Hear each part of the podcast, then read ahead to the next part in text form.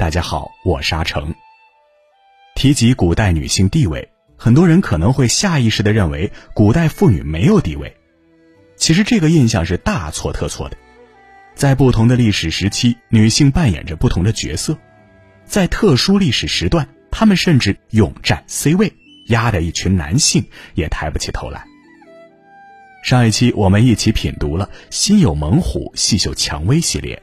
了解了中国女性霸气的一面，这一期有书君将会继续带大家走进中国古代女性的世界，去探索她们的感情生活。本期的主题就是“余生只愿与君度，情深不负共白头”。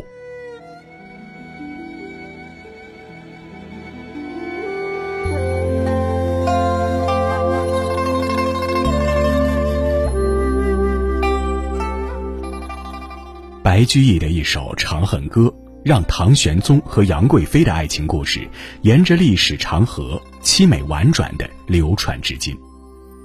这对有情人身上背负了太多戏剧性，被赞坚贞专一、生死不渝，又被指有违伦理、祸乱国祚。无论是福是祸，美丑善恶，皆是一段传奇。今天，就让我们一起来听杨贵妃与李隆基的爱情故事。如果你喜欢今天的分享，不妨在文末右下角点个再看。汉皇重色思倾国，御宇多年求不得。盛唐的盖世浮华，帝国的万千气象。在唐玄宗眼里，似乎都敌不过那个美人花前月下的嫣然一笑。从绵绵无绝的《长恨歌》到万人空巷的唐明皇，唐玄宗李隆基和贵妃杨玉环的爱情故事被古今的骚人墨客反复吟咏。人们或同情，或歌颂，或鄙夷，或鞭笞。面对同一幕悲欢离合，大家的结论却截然不同。但是在白居易的诗里，我们还是能够明显感觉到诗人笔尖流露出的同情和惋惜。只是这种爱情的代价过于奢侈，过于让人望尘莫及。从初识唐玄宗到湘云马嵬坡，杨玉环用二十年时间享受了无数女性梦寐以求的生活。却在唐朝由盛转衰的节点画上戛然而止的句号。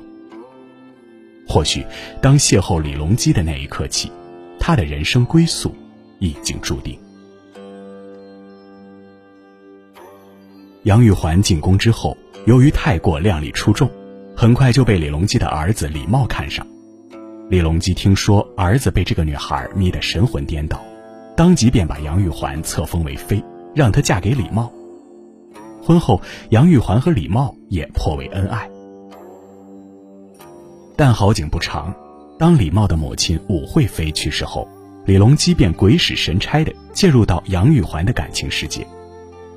武惠妃本是李隆基最宠爱的妃子，她驾鹤西去，自然让这位皇帝终日郁郁寡欢，无心正事。对此，周围人看得明白，便时不时给他吹耳边风。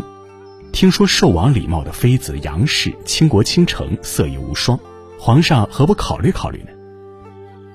听了这话，魂不守舍的李隆基突然有了一丝冲动，就是当年我赐婚给我儿子的妃子吗？让她进宫来见我。于是杨玉环只得放下丈夫，乖乖进宫面见当今圣上。当她在金銮殿上和李隆基四目相对的那一刻。李隆基仿佛遁入仙境，人间的纷纷扰扰顿时被抛之脑后。纵然他是公元八世纪最有权势的统治者，纵然他身边佳丽三千、明眸无数，却也抵不过面前这个女子一颦一笑的倾世芳容。她太美了，美得让人忘却了门阀和位阶，一袖春风拂槛的妩媚。便有摄魂夺魄、倾倒众生的力道。当下，李隆基便做了一个决定：杨玉环不再是李茂的妃子，而是我生死相随的枕边人。天生丽质难自弃，一朝选在君王侧。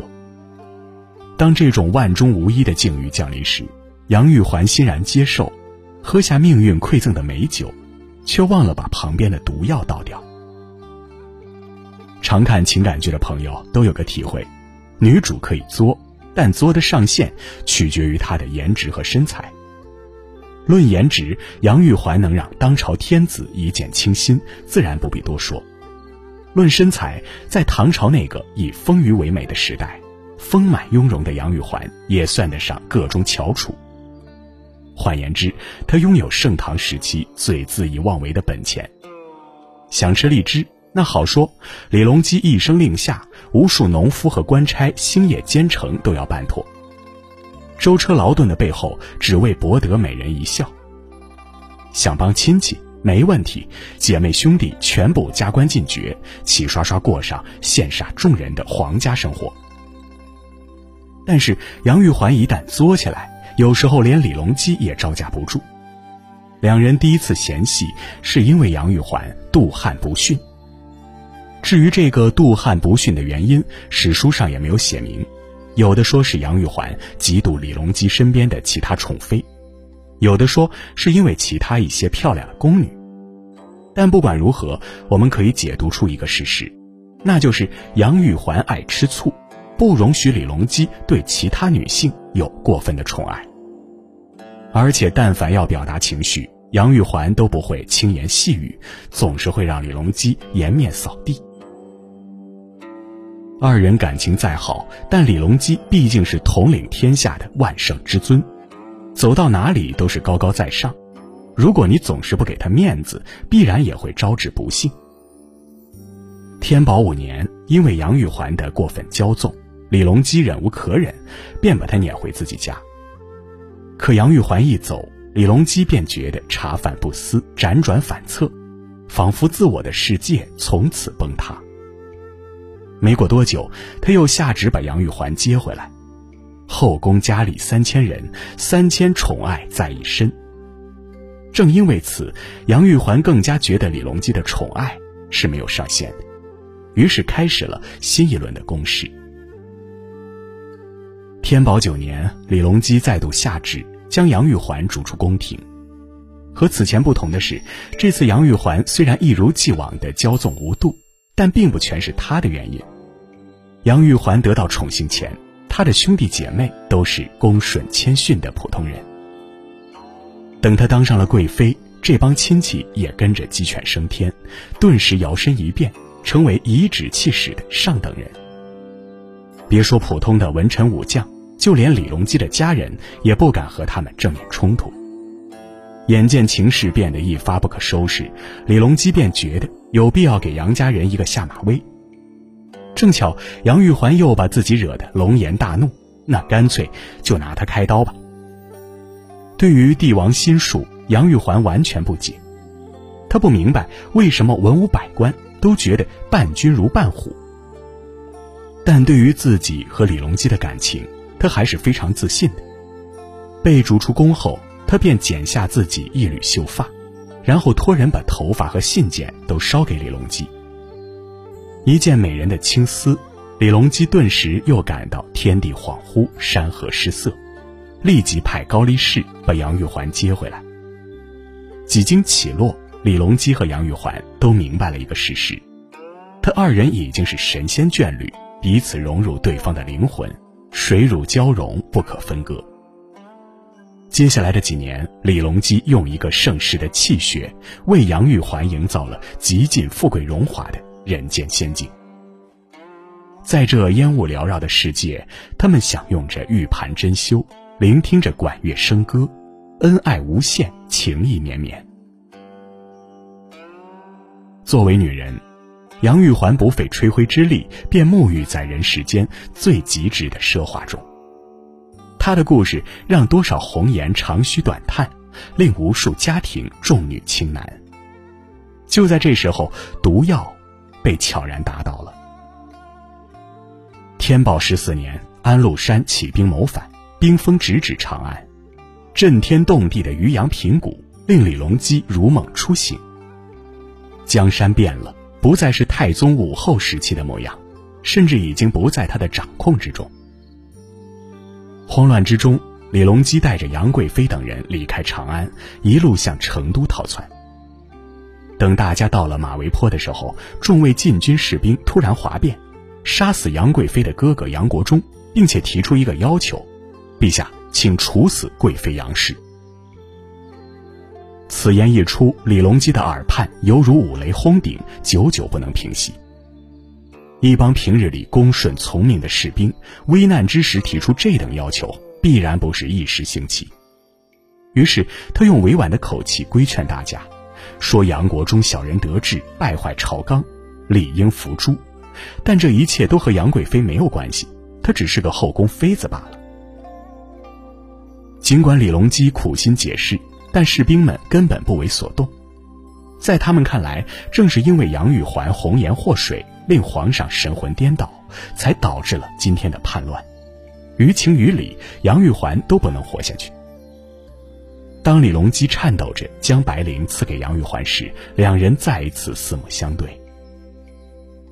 绝望的泪水，无限的怅恨，依依不舍的诀别，无可挽回的分离，一幅幅血泪参合的画面在刹那间纷纷展开，如泣如诉，如梦似幻。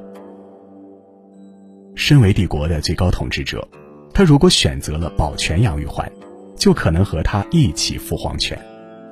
身为皇帝最宠爱的妃子，他也不再怨恨他的无情，因为这已经是他的最大妥协。当白绫缠上杨玉环云鬓环绕的肌肤时，李隆基的世界就此凝固。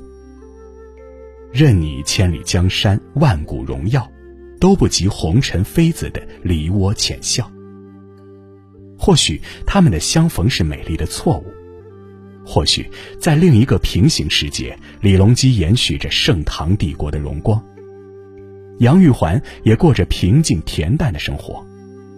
纵然擦肩而过，也只是彼此命运中的一幕过往。但这种假设并不存在，因为前世今生已经注定，他们是天造地设的一对情人。李隆基回到长安后，立即下令搜寻杨玉环的遗体，却无果而终。杨玉环走后第七年，李隆基也在长安病逝。马嵬坡一别，他们终于可以继续长相厮守，再也没有音容渺茫的痛苦，再也没有阴阳相隔的凄恻。平心而论，杨贵妃入宫之后，既不参与权力斗争，也不干涉后宫事务。即便任性骄纵，却万万没到败坏朝纲的地步。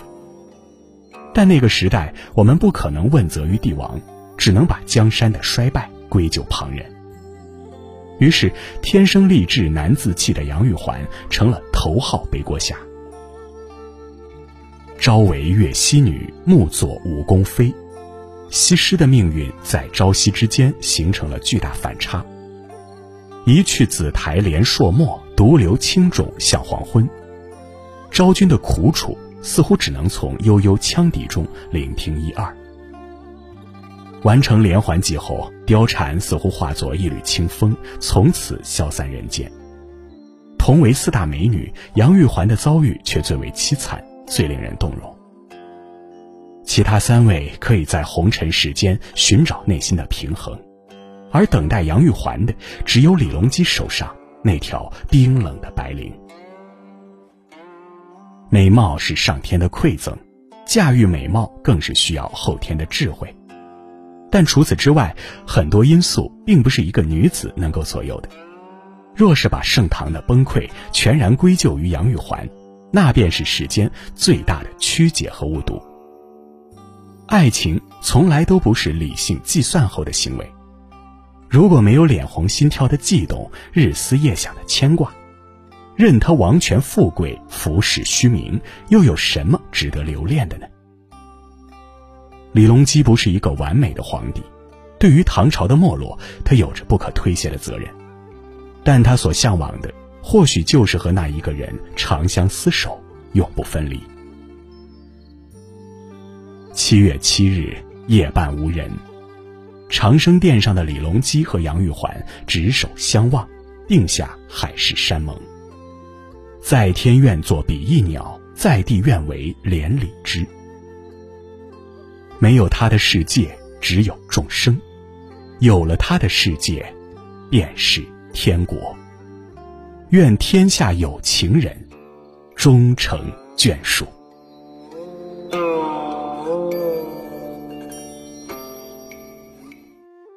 好了，今天的分享就是这样了。如果您喜欢的话，不妨在文末右下角点个再看。二十四史之余生只愿与君度，情深不负共白头系列正在连载中。明天我们要讲的是薛涛和元稹爱情的故事。想知道更多精彩历史故事，每天记得准时来收听。听完的朋友不要忘了点击文末四大名著专辑图片，或者进入有书公众号，输入关键词“名著”或者“四大名著”。即可获取往期所有文章链接。在这个碎片化的时代，你有多久没读完一本书了？长按识别文末二维码，免费领取五十二本共读好书，每天有主播读给你听哦。我是阿成，我在山东烟台，向您问好。